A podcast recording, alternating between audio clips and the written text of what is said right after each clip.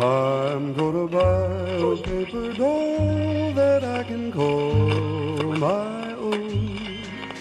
A doll that other fellows cannot steal. Hola queridos oyentes, bienvenidos a un nuevo capítulo de Psicología y Sociedad, en donde encontramos un punto de relación. Les habla su locutora de confianza Fabiola, y hoy junto a mis colegas Rebeca y Fernando, tenemos el agrado de contar con un invitado especial el día de hoy, que recientemente ha publicado su libro, Una teoría científica de la cultura, antropólogo, docente y un ensayista brillante que nos plantea su punto de vista acerca de cómo se componen las instituciones humanas y sus necesidades comunes. Con ustedes, Bronislaw Malinowski. ¡Eh! Hola, muchas gracias. Encantado de poder estar aquí. Igualmente, es un agrado tenerte aquí. Nos gustaría que nos contaras un poco acerca de ti para que nuestros oyentes pudieran conocerte. Por supuesto. Yo nací en Polonia en el año 1884 y estudié antropología en Inglaterra. Ahí tuve la oportunidad de estudiar en la Escuela de Economía y Ciencias Políticas de Londres y recibí mi grado en 1910. Pero ese año no se encontraba James Fraser a cargo de la Escuela de Antropología. Justamente, de hecho, él fue una de las razones por la que quise estudiar antropología. Muy interesante lo que nos cuentas, pero dinos, ¿cómo fue su experiencia en la universidad? Mira, debo confesar que no fue tan gratificante como yo esperaba. Me di cuenta que no había muchos trabajos de campo en la antropología, porque la mayoría de la información que recibía provenía de personas externas. ¿Eso no es un poco peligroso, considerando que se desconoce de la fiabilidad de esa información? Por supuesto, razón por la cual decidí en primera instancia realizar los trabajos de campo por mi propia cuenta, dirigiéndome en el año 1914 a las Islas Trovian. De hecho, me pareció bastante sorprendente su forma de organización y sus estilos de vida muy diferentes al nuestro. Su cultura es bastante peculiar, ya que tienen distintas tradiciones, y todo esto me inspiró a realizar las distintas investigaciones que han podido ver en mis libros. Sí, de hecho es algo que hemos podido ver muchos en tus otros libros, pero en este en particular hemos podido inferir que la inspiración de este fue la experiencia que nos acabas de contar, en el cual tratas de encontrar criterios en común entre las distintas culturas para poder analizarlas e investigarlas. Claramente, es algo de hecho que trato de expresar con este libro y qué bueno que se haya entendido así, donde trato de teorizar los aspectos en común entre las diferentes culturas existentes, para poder comprender sus divergencias y convergencias, que pueden tener de cierta medida un punto de comparación. Pero para entender todo esto, ¿podrías explicarnos qué es la cultura para ti? La cultura es un mundo artificial creado por el ser humano, que busca satisfacer las necesidades secundarias a partir de las más básicas para la sobrevivencia del individuo. Son necesarias, las nutritivas, reproductivas e higiénicas. Existen también unas necesidades instrumentales como las actividades económicas, la educación y la política, e integrativas como el conocimiento y la religión. Pero para satisfacer estas necesidades, necesitamos como seres humanos organizarnos. A mí no me gusta llamarlo organización, sino que lo llamo instituciones. Solo para aclarar, cuando hablas de instituciones, ¿a qué te refieres? Al hablar de instituciones en términos simples, me refiero a organizaciones humanas que se unen con un fin en común, la cual es la satisfacción de una necesidad específica para este grupo de personas. Entiendo. Entonces, cuando hablamos de instituciones, nos referimos a las formas de organización en que podemos observar la cultura, ¿correcto? Correcto, estás en lo correcto. Muy bien. Antes nos mencionabas que hay medidas de comparación entre las distintas culturas. ¿Cuáles serían estas?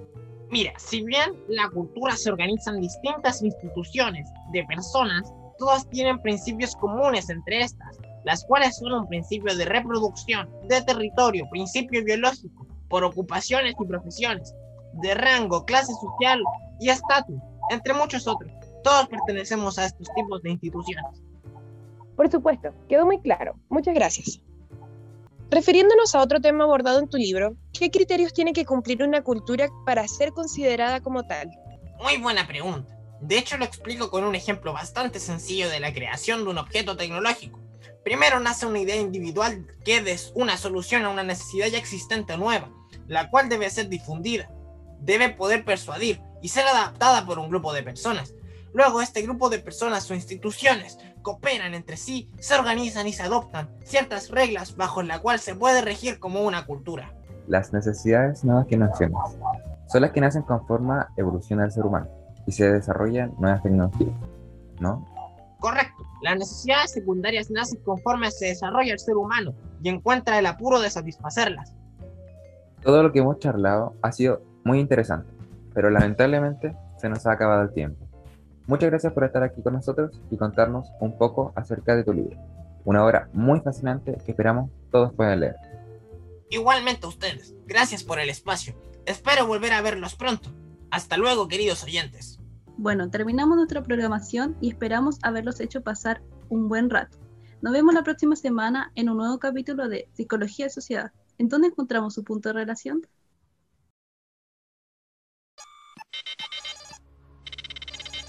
Bienvenidos a la máquina del tiempo. Usted está conectado.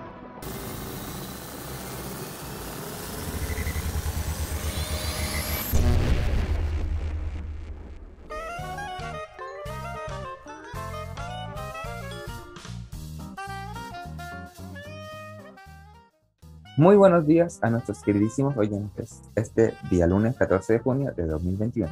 Les habla Álvaro junto con mis compañeros Janina, Fabiana y Tomás. Hola Álvaro, buenos días. Un gusto volver a estar aquí. Hola queridos oyentes. Nuestro compañero Tomás tuvo una urgencia debido a que tuvo que ir al baño y llegará en un rato más. De todas maneras, les entrego un caluroso saludo. Primero que nada, queremos recalcar la importancia del autocuidado en este tiempo de crisis que ha sido complejo para todos debido a la pandemia que estamos viviendo. Por eso, recuerden usar su mascarilla y realizar un lavado constante de manos. No solo nos cuidamos a nosotros, sino a todos. Muy bien dicho, Álvaro. Bueno, el tema del programa de hoy es el conocido antropólogo Bronislaw Malinowski y su obra Una teoría científica de la cultura. Sí, es un libro bastante interesante, el cual observa la cultura desde una postura funcionalista. Para quienes no saben qué es el funcionalismo, es la escuela de la psicología que se centró en el funcionamiento de los procesos mentales de la conducta y en cómo dichos procesos nos permiten adaptarnos, sobrevivir y prosperar. Es decir, se habla de la cultura como un conjunto organizado de recursos cuya función es satisfacer las necesidades nuevas que nacen a partir de las más básicas. Un punto interesante relacionado al funcionalismo que debemos abordar es la relación entre Durkheim y Malinowski.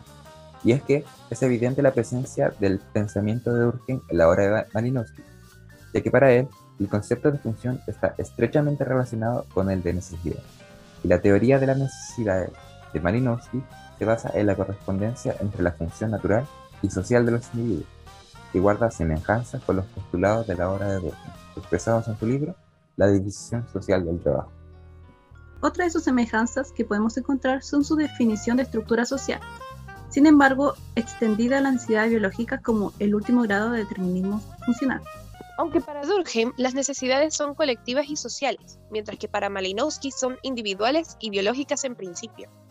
Esto también tiene relación con las críticas de Malinowski hacia Freud y el complejo de Edipo, que es el concepto central de su teoría psicoanalítica, ya que para Malinowski la cultura no puede ser resultado del acto parricida que explica, según Freud, las causas que provocan la cultura, ya que ésta no se puede crear en un instante ni por un acto.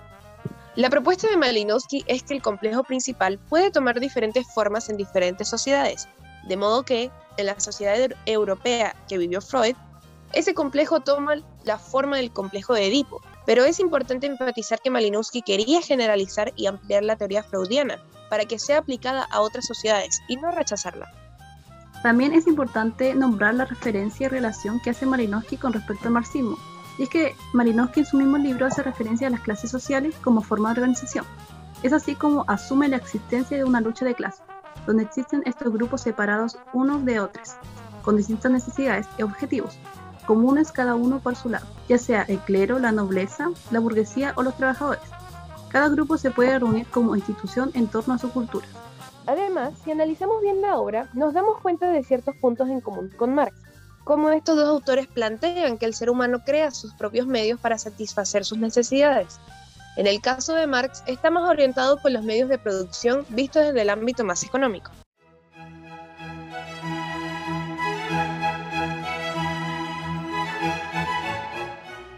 Finalmente, pasando a otro tema, nos gustaría ir cerrando en torno a una reflexión.